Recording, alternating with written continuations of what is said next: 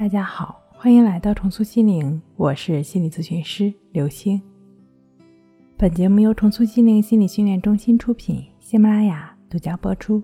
今天要分享的内容是激励排挤效应，巧妙消除焦虑烦躁，安心入睡。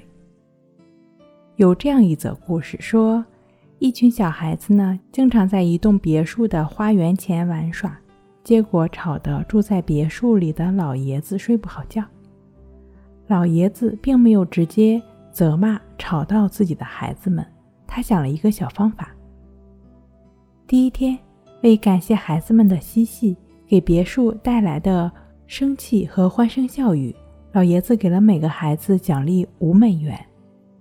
第二天，老爷子依旧奖励五美元，用于答谢小朋友们给他带来的快乐。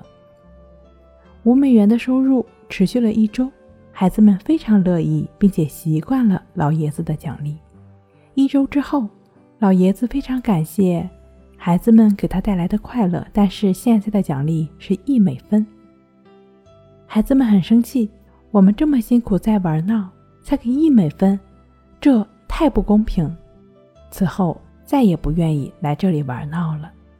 老爷子在尽可能少的伤害孩子们的情况下。完美又巧妙地解决了影响自己睡眠的问题。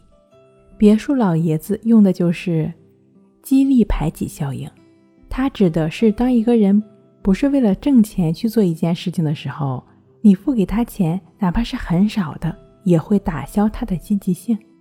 家里有没有粘人的、淘气的、怎么都搞不定的小怪兽呢？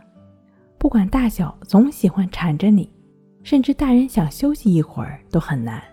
家长被搞得疲惫不堪，好不容易睡着了，还被他吵醒。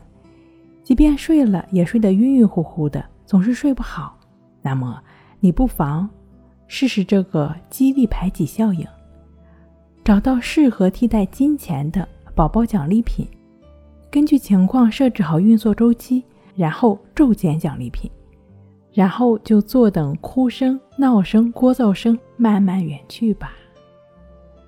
如果你搞定了小怪兽，却因为长久以来不良的干扰导致入睡困难、早醒、多梦易醒，或者由于之前的失眠经历害怕失眠，那么可以通过《情绪自救》一书中的静坐关系法，扫除对睡眠的执念，通过静卧关系法享有想睡就睡、自然入睡的能力。